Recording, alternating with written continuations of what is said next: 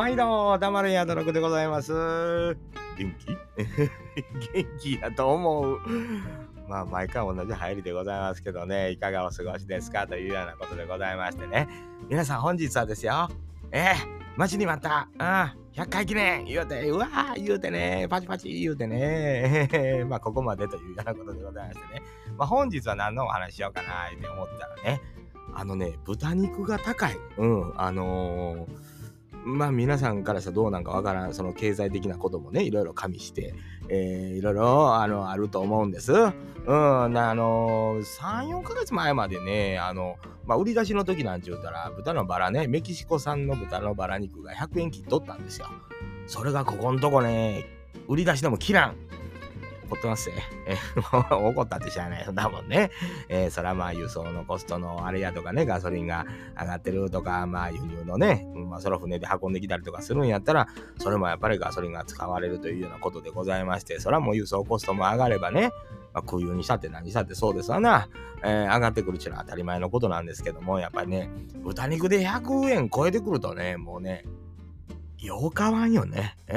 ね、まあ、鶏もね、結局普通で、あの、お肉屋さんで買う鶏肉ね、グラムなんぼ、あの、冷凍のやつを解凍したやつですえー、ブラジル産の鶏肉がグラムなんぼってなって売ってありますが、えー、もう最近はもうあの、業務スーパー行ってね、あの、凍ってるやつあるでしょ、1キロか2キロぐらいで。あれを買うようになったわ。あれで何キロかな ?2 キロぐらいかあるな ?2 キロで1000、この間まで1080円ぐらいだったんが、今1200円ぐらいになって。1100何十円かなまあ税、税込み1200円ぐらいになって。これも上がってんねん何十円か。まあ同じような上がり幅ですわな。これはやっぱり輸送コストのことかなと思ったりするわけですよね。こんなんが響いてまんねんというようなことでございますけどね。やっぱお肉っちゅうのもね。で、豚肉ももうよう変わんのよね。それになってくると。えー、ほんでね、まああのー、僕んとこからちょっと車で走ったところにはね、まあ、安売ってくれるとこもあるんですよ。えー、まあ、ラムーであったりとか、まあ、皆さんもね、あの知ってると思いますけど、ディオとかね、徳島の人やったら、まあ、ディオ分かりやすいかなと思うんですけど、まあ、そこでね、袋にね、バラ肉入っとるんですよ、冷凍の。あの、脂身の多いとこなんですよ。あの、赤身の少ないとこなんやけど、それがだいたい1キロ780円、まあ、税込み言うと800円ぐらいになるのかな。それが一番安いね。結局。でもそれを使ってる。それはむちゃくちゃ悪ない。まあ匂いするよ、ちょっとね。うん。まあ匂い言うてもそれがまあ当たり外れがあるんよ。うん、そういうのをもう料理に使うように、もう油分をね、こう難しいねんけどな、使いようが。うん、あのー、まあでもそんな無茶苦茶な味性も慣れてきたっていうのもあるんかもわからへんけどね。まあ、それを買うわな。うん。ほんで、まあ、あの、冷凍の鶏を買うわな。解凍して使うわな。ちゅうので、まあ、お弁当入れなあかんからね、冷凍食品買うたりなんやって、まあ、こう、いろいろ味見してみて、味と値段とバランス考えながら業務スーパーで買い物したりとかしてね、なんとか食いつないでるという状況でございますけど、皆さんとことなんやろね。これ、地方によってちょっと違うんかな。お肉やったりとか、お野菜もね、お野菜はね、逆にね、あの、道の駅やったりとか、まあ、あの、お野菜豊富なとこですから、それはちょっとなんとなく感覚的には安く手に入ってるようなイメージはあるんですよ。いろんなね、あの、お野菜売ってるところもあるし、スタンドもあるしね、あの、それ回ってね、あの、まあ、これいるなーって、もう、あの、あれ、買いだめっちゅうなんで、せなんでええんですよ。えー、田舎っちゅうのはこういうとこが、あの徳島こういうとこ便利やなと思う。まあ、徳島も町の方行ってしもたら、そない簡単でいかんのかもわかりませんけど、僕ら住んでるようなとこっちゅうのは、あのー、案外野菜はまあ、なんか、なんとなしに安手に入るんですけど、あのー、まあ、ブロッコリーとかね、うん。冷凍で買うた方が安い時もあるんですよね。これ難しい。あの、もう切ってあるでしょ。う、もうチンするだけでええやんか。これ、これも、これも難しいとこやね生で売ってんねん、安ね。それをもうやったらもう全部一回茹でて、全部冷凍し直さなあか水分ちょっと取って、冷凍し直さなあかんかったりとかね。まあその手間考えたら、まあ冷凍の顔が安いかなと思ったりとかね。うん、なんかまあそんな風なことをやってまんねんけど、豚肉がね、もうほんとね、もう牛なんてね、ブルジョワやであんなもん食うてる人と思うわ。たまに買うけども、こんだけでこんなもんかというようなね、ことなんですよね。で、まあ、あの、和牛プロジェクト、和牛スマイルプロジェクトみたいなね、あの、牛乳飲もう。牛乳はまあなんとか買うてますね。えー、牛乳飲んでますね。えー、もうガバガバの飲むぐらい前よりはやっぱ意識して飲むようにしてるというんですか。やねんけど、やっぱり牛も食べましょう言うけどね、やっぱね、なかなか手が出えへんねやな。やけど、だからって安売ってくれちゅうようなことやないんですよ。これはやっぱり作ってはる人らね、あの日本の国内で作ってる牛肉なんかそんな安売ってしもたら、誰も生活できへんなってしまうからね。まあ、海外のもんでもそうかもわかりませんけどな、流通コストっていうのはやっぱかかってくるし、どこ売っても日本国内でも一緒ですわな。空港からのガソリン代と、ね、地方からのガソリン代はな変わりませんわな、言うたってね。えー、せやから値段なんか高なってくるし、和牛なんかもう長いこと食うてませんな、言うて。せやけどね、あの、ふとこう思ったんですよ。えー、値段が高いから美味しいわけではないというようなことですわな。あの確かに高いもんで美味しいもんはあるんですけどね。あのせやけど、まあ、まあ、珍しいもんとか、希少価値のあるものにも値段はつきますわな。うん、あの、珍味と言われるようなものね。えー、昔やったら僕らもう給食にも出てたクジラの肉が今はもう、ハリハリ鍋とかね、あの、難波の方とか、添右衛門町の方とか行ったらもう高級店ですわな。えー、若い時はちょいちょい行かしてもらいましたけど、なんか、まあそうかと思うんですよね。クジラのベーコンももう市場でシュッシュッと売っとったんですよね、子供の頃。うちの親父なんかが好きで、えー、買うてきてくれ言うてね、あのー、体に悪いんちゃうかっていう色したようなベーコンみたいなハムみたいなやつや言うてね、よう買いに行ったりしてたんですけど、なんかまあそういうのを考えますと、あの時はもう安うで手に入ってたもんが今はもう高いというな、これ牛の筋肉も一緒ですな。僕ら子供の頃ってね、筋ってもろてたりしたぐらいなんですよ。もうほんまにただみたいな値段でくれたりとかね、まあ、通ってる肉屋さんっていうのがありまして、市場で育った人間ですから、市場の裏にね、えー、今もないんですかね、息子さんが継いだんかな、今もう市場もなくなってしもたから、なくなったんかもう分かりませんけども、生野区にね、菊屋さんというお肉屋さんがあって、ここの大将がやっぱり見る目があって、あの、肉、えー、肉食べさせてもうてたと思います、子供の頃ね、そんなに高くやのうてね、えー、でも筋肉なんかもうもろでね、あの炊いていく。で、それでもね、今、あのスーパーで売られてるような筋肉より美味しかったようなイメージありますな。まあ、まあ、これは教習も含まれてますね。えー、せやけど、今筋肉置いたら高い高級品やんか、言うて。ね、言うたら牛筋カレーなんちゅうのはね、まあ、こんなん言うたらなんですけど、貧乏人の食い物やみたいな扱いやったような気するんですよ。いわゆる牛肉の普通のまともな部位を買われへん人らが、まあ言うたらくず肉で作ったカレーやというような扱いやったら、今なんてもう市民権を得てしもたと言うんですか。えー、牛すじカレーだ、おちょっと高級やな、みたいなね。なんとなくそんな、なんでかって筋肉がタコなってるんですよ。いつからかな。ちょうどやっぱりあの韓国料理がブームになった頃なんていうのは、のちょっと前ぐらいからやっぱ目つけ出したというんですかね。牛肉が値段が上がってきたというようなこともあるんでしょうけど、筋肉に目がいったんでしょうね。もろてたのにと思って思うんですが、他の部位もそうなんですよ。あのネクタイと言われるようなとこやったりとかね、もうあの筋張ってて硬いお肉なんですけど、まあ、料理の仕方もあるんですけどね、そんなん食べるようになったりね、なんかいろんな部位を牛が食べたいからということで食べるようになったというようなことやと思いますわ。えー、もう今なんてもう牛なんてね、細切れちょっと入ってたらもう700円、800円でもうこんなん手出えへんね。ね、牛を使った料理でも、あの、美味しい料理もあるんですよね。まあ、そんなんもあるんですけど、作ることもあるんですけど、たまにね、1ヶ月に一遍食べれるか食べれんかやね、うちで。牛肉なんちゅうのはね、えー、まあまあ、僕は子供の頃ね、もうしこたま、あのー、高度経済成長ですから、えー、しこたま牛肉食べた経験もあるし、もうほんまにあの、僕が小さい頃なんちゅうのはまだ犬、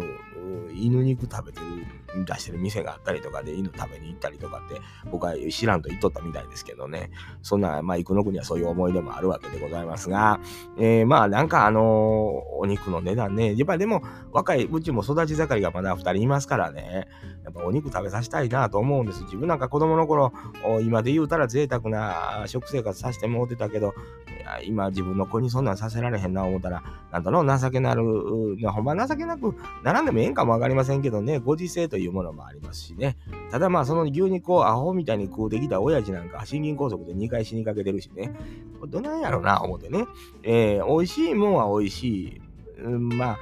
高いもんは高い。やけど、別に安いから言うて、まずいもんばっかりやないというようなとこで考えますと、やっぱり工夫なんやなと思うんですよね。食べ方、あ美味しい食べ方があるんかなというふうには思いますが、これは料理人の腕というようなことになりますが、まあ僕なんか素人ですから、料理人としての腕はないわけでございますよね。だから、いろんな人のレシピ見たり、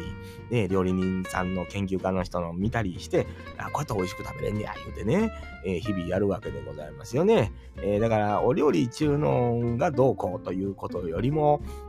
まあ子供らと一緒にもん食べますからね、えー、一緒のもん食べた時に、あ、これ美味しいな、これええな、とかね、えー、そういう話題というんですかね、えー、今日はようけあいつらおかわりしよるな、これよかったやな、と。あほんな今日はあのいっぱいで終わるから、うん、ね、美味しなかったんかいな、と。これも好みっちゅうのはね、人間っちゅうのはなかなか、あれですわ。えー、難しいもんでさ、まあ子供に一喜一憂せんと、親が食えちゅうたもん食えちゅうな時代に育った僕らでもね、あもうちょっとな美味しいの出したらよかったちょっと工夫したらよかったなと思って、えー、インターネットね、今便利ですから、あ、こんな風にしたら美味しそうやな、言うてね、思ったり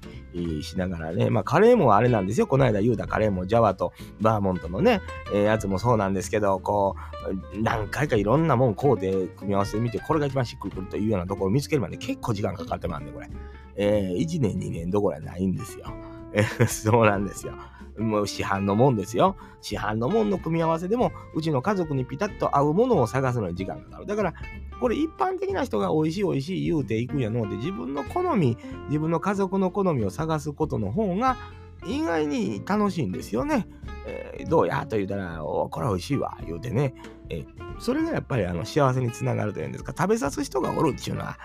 誠にありがたいことやなと思うわけでございますね。今日、あの、俺は美味しいと思うんやけど、お前らどうや言ったら、美味しいでって言うんですよね。だけど、米の減る量が少ない。あんま美味しなかったやな、言うてね。えー、なんかちょっと悲しいなったりすることもあるわけでございますけども、まあ、あの、大体定番になってきます。弁当のおかずもね、毎日同じようなになるわ。うん、大体もう、こう、あの同じようなもん、しゃあない。これはもう安いもん買うたらどうしても毎日同じようなメニューになっていく。ちょっとずつこう、ふりかけ変えたりね。うん。かけるもん変えたりとかね、えー、しながらやってるんですよ。やっててもなかなかやっぱりね、まあまあ、でも、うちの子供ら、まあ、あんまり文句言うような方方じゃない。何でもええというような方ではあるんですよね。まあ、好き嫌いもめちゃくちゃある方ではない。あの、食べ言うたら食べやるというような子供らでしたから、案外楽やなと。まあ、変色と言ってもね、まあ、昔のようにね、無理やり食べさすというようなことやので、あまあ、アレルギーの心配というかね、これも重たい軽いというのがあるじゃないですか。で、案外軽いもんやと、舌があのピリッと苦味感じたりとか、だから、自分が食べてんのと子供らが食べてんのは味の感覚が違う可能性があるんですよね。軽いアレルギーある場合っていうのはやっぱ美味しく感じないと。いうようなことあるんです。まあ、義理の妹なんかもなんか餅が苦いって感じるっていうようなことを言うたりするんですよ。だから、あもしかしたらちょっとアレルギーがあるんかな、反応、ね、度合いっていうのがありますから、あるんかもしれんな。だから、単純にこう好き嫌いをすなとかって言うと怒る時代ではもうないんかなと。細かいことが分かってきたら、なんか、あもしかしたらこれは体に合わんのかも分からんという。まあ、それは分からんよ。調べてみな分からんねやけど、まあちょっとこう、もうちょっと体にええもんで同じようなもんでというようなことになっていくんかなという。でまあ、牛肉もこの世の中にないもんや思ったらもう食べらんで別にどっちことないんです。たまに僕もね、あのー、子供らもそうですけど、家族でね、安い焼肉屋さんとか行って牛があって焼いて食べたらお腹壊したりね、普段食べんからやな、言うて。そういうのもあるんで、あるよね。ええもん食べたらお腹下す言うてね。油分の多い焼肉食べたらお腹結構壊しますな。あれ、牛の油っていうのはちょっとやっぱ美味しいだけに他と別物なんかなと思う時ありますね。ええ豚の油や鶏の油っていうのは結構とっても大丈夫なんですけど、牛の油だけようけ取るとどうしてもお腹が下るというようなことがあるようになって、まあ、年いってきますと、もちろん胸焼けもしますよね。油分。で、まあ、豚鶏したほどでもないですやっぱ牛でね、胸焼けしやすいような気がしますな。えー、なんちゅう、なまあね、あの、100回は言うてんのにね、普通の話してますけど、まあ、こんなもんですさ。えー、まあ、日々生きてたらね、牛肉がグラムなんぼやってわからんような生き方してきたわけでございますけど、若い頃から。えー、それがですよ、時間が経ちまして、年いきましてね、えー、体言わしたりとかね、え心を言わしたりしますと、家での生活、まあ、日常ね、今まで、えー、うちのザ・ボスですね、奥様があやってきたことっていうのっていうのが、こ仕事しながら、あの人偉いな、こんな風にやっとったやな、こら難儀やな、言うてね、世話かけたな、というふうに思いながら、あお弁当をね、えー、入れたりするわけですよ。ほんでまたね、これ、おっさんの悪い癖ですな。お弁当箱パンパンに冷たい。パンパンに冷たいね。これね、僕の幼少の頃のちょっとトラウマもあってね、やっぱりあの何度かお話してるんですけど、お弁当に対して本当に嫌な思い出が多いというか、まあ嫌な思い出というか寂しい思い出が多いんですよね。別に親がおらんかったわけでないんですよ。おるんですよ。おるからこそね、あのちゃんと入れてもらわれへんかった時代とかね、忘れられた時代っていうのは色濃く残ってる。そんな回数ないんですよ。ないけどね、あの心にうっと残っててね、子供ら弁当作る時にも、あの、色がね、あの、うちのお母ちゃんはもうほんま一食みたいなね、あの、卵焼きとご飯みたいな弁当入れ、平気で入れる人やったんですよ。ええあの、それが僕はもう嫌なんです。で、おかず別に、そんな容器いらんって言うんですよ。子供も、あの、ザ・ボスもね。だけども、もういろいろ入れたいんですよ。もう、バッと開けた時に、うわっとこう入ってても、もう蓋閉まらへんねん、言うて。怒られんねんけど、パンパンに冷たい。もうなんや、どんな時代に育ったんやって言われるんで、いや、そうじゃないんやと。やっぱなんやろ、子供の時の思いというんですかね、バッと開けた時にいろいろ入ってたらなんか楽しいじゃないですか。なんかそういうの出るね。うん、なんか、あの、世のお父さんね、まあ確かに仕事大変やと思うけど、僕なんか今、あの、こういう状態やから、まあ作れるという状態もあるんですけどね。うん。あの、できれば、あの、世のお父さんお弁当作ったりしたら、まあ、あの、その時だけやって凝ってしまうことも、それはそれでええと思うんですよ。たまにね、えー、奥さんがやってる、お母さんがやってることっていうのを真似してね、朝からこう、卵焼いてね、えー、なんかこう、揚げ物、朝から、朝から揚げ物あげんのって言われるんで、いや、もう揚げると。これがもう違うんや、言うてね。で、やってる間にこう何回もやってますと、あ、こんなぐらいの油でいけんのかとかね。細かいことですけど、そんなこと分かってくるわけでございますよね。えー、なんか、だからこう、ちょっと料理してみるっていうのは面白い。ただね、片付けまでしなあきまへんで、えー、あの、やりっぱなしでもうごちゃっとなって置いといたらもう奥さんがため息出るだけですわ。えー、もう嫌なんでええわってなる。そらなるんよ。洗濯もそうよ。色柄物ね、言うたりとか、まあ今の時大丈夫ですけどね、ほとんどその色落ちのもんちの昔ほどなくなった時、僕なんかもう一回もう形シャツあろうたら、うちのお母ちゃん全部一食単に入れるから全部シャツピンクになったことありますもんね。ええー、そんな時代はなくなってきましたな。大丈夫です。大体大丈夫ですわ。よっぽどのもん買わへん限りは、よもう洗濯してもそんな色映るちゅうことはあんまりないですわ。ええー、あの、洗濯もやってもね、干す、干すのでもね、何回か干しただけで、俺は洗濯も干したったんじゃ、ちゅうなことね、まあ奥さんが病気で倒れてる時とかやるかもわかりませんけど、これ毎日やってみるとね、あ、あ、こないしたらええんかとかね、あ、こないしたら楽やなとか、こういうふうにここ持っていって、ここに置いといて、ここでやろうとかね、そういう細かいことをやってくると、あの、だんだんだんだん楽になってくる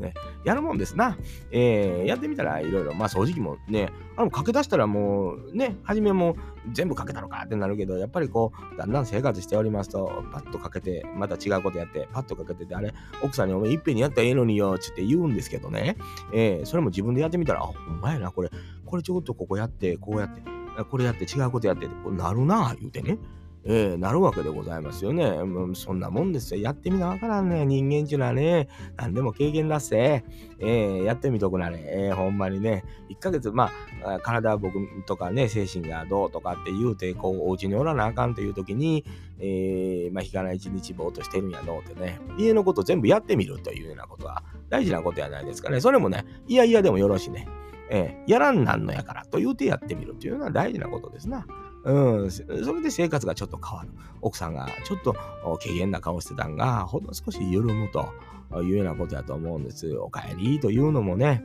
えー、帰ってきたただいま、言うたらお帰り言う一言でも違いますさ。あ今までやったら帰ってきてただいま、言うたらね、あの何も言わへん言うと奥さんが言って文句言いますけどね、自分が言う側になったら案外用事してて、あの、ただいま言うてもお帰り言うてへんなとかね。えー、こんなんありますせ。えー、そんなことに気づく気づかんちゅうのも大事なことですな。だからちょっと偉いわけないんですよ。これ、全部ザ・ボスやってきたこと、ただ自分が今やって結構大変って思ったりとか、結構多いということですよね。ねえ、なんや、文句言わんとね、あの、20年近こう、こんなことさしとったんやなと思ったら、ちょっと悲しくなったりするんですよね。えー、全然自分がやってみたらできへんなと思ったり、弁当も毎日入れてたら結構大変やな、おいってなるんですね。こんなちいちいちいち変えなあかん。えー、洗い物せんなん、弁当箱出しおらへん。ね、水筒出し忘れた。何やっとんねん、言うたね。そんまに。そら風呂ちょっと洗うて言うたら、ええー、言うて。洗うんだいってなるわな、言うて。ほんまに。うん、まあ、だから、こう、ローテーションでみんなやってみてね、まあ、うちも今、次男に米炊いてもろたりとかね、えー、もう、まあ、長男の時もそうです。長男なんちゅうのは、あの、料理好きですからね、あの、言わんでも作ってくれたりとかするようになりましたけど、最終的には。チャーハン言うたらもう、ごっと中華鍋自分で買うてきてね、バイト代で。お前どんだけでかい中華鍋買うてくんねや、言うて。いや、ね、エビ油作るとかね。それエビアレルギーあるから、ちょっと俺、中華ね、危ないから、言うてね。まあ、そんな言いながらも、こう、を作ってチャーハン、まあ、チャーハンだけは親父に負けへん言うてね。僕も大概作ってきたんですよ。せやけどね、最終的にうち息子作ったやつ食べた時ね、負けたなと思いましたな。ええー、これはもうやっぱりあの、研究の成果と言うんですか。い、やったなと。おそのチャーハンだけでもね、十分やと。他の料理も好きやとは思うんですけど、お菓子作りもさっき息子の方がやってたしね、えー、達者達者、ええー、ことええことというように思いますね。これは実にもやってほしいし、三男にもやってほしいですな。うん、あの何ができて何ができんちゅうなことはないということですね。男も女も関係ないちゅうのは、ここに出ますな。えー、そういうふうに思うわけでございましてね、えー、誠に100回でございますが、ちょっとだけ長くおしゃべりさせていただいたわけでございますけども、まあちょっと1年、2年、3年やったぐらいで、あんさん何言うてまんねん、黙るやどろく、言うて、世の奥様方に怒られそうですな。